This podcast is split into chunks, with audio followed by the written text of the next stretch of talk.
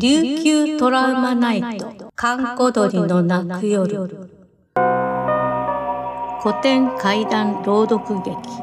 琉球の古典怪談をラジオドラマでご紹介しましょう。ご案内役は役者の神崎秀俊です。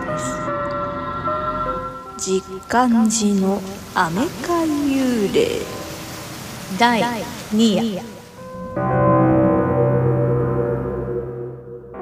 現在の那覇。三重橋付近は十貫寺と呼ばれており、そこには一軒の飴屋があった。前の日の夕刻一人の女が飴を買いに来たが、夜になって売り上げを数えてみると、なぜか死者のお金、内カビが混じっていたという。けしかな。きっと子供たちのいたずらに違いない。大人を内カビで騙すなんて実にけしからん。今日こそ問い詰めてやる。はいさーい、飴ちょうだい。私にも飴ちょうだい。いらっしゃいませ。お前たち、昨日も来たな。あのさ、うん、飴大好きだからさ、毎日でも来るんだよ。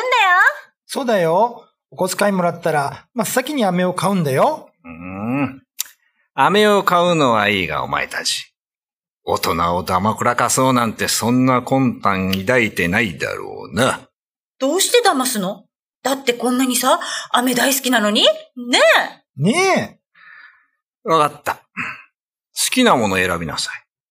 今日の飴は特に甘いものばかりだよ。え。わーい。やったー選ぼう選ぼう。選ぼう。すいません。これください。はい、一問ね。そう言いながらも主人の目は鷹のように睨みを聞かせていた。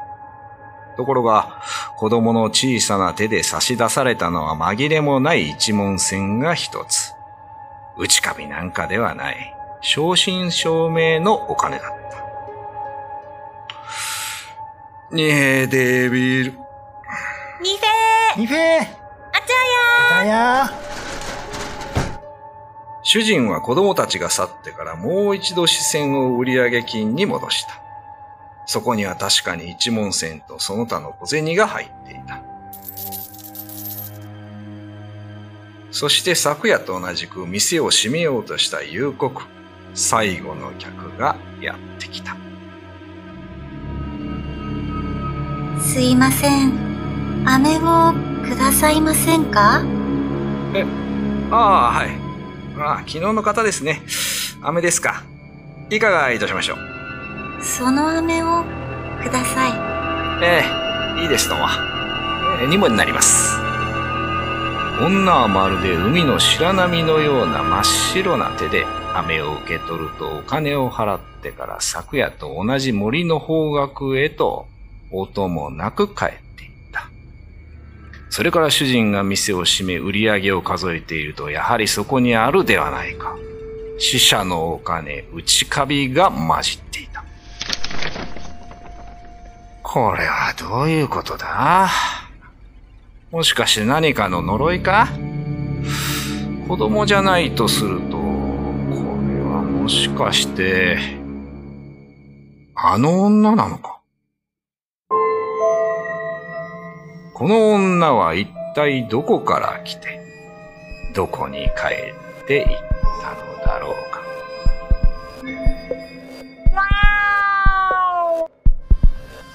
本日お送りしたのは実感寺のアメカイ幽霊第2夜。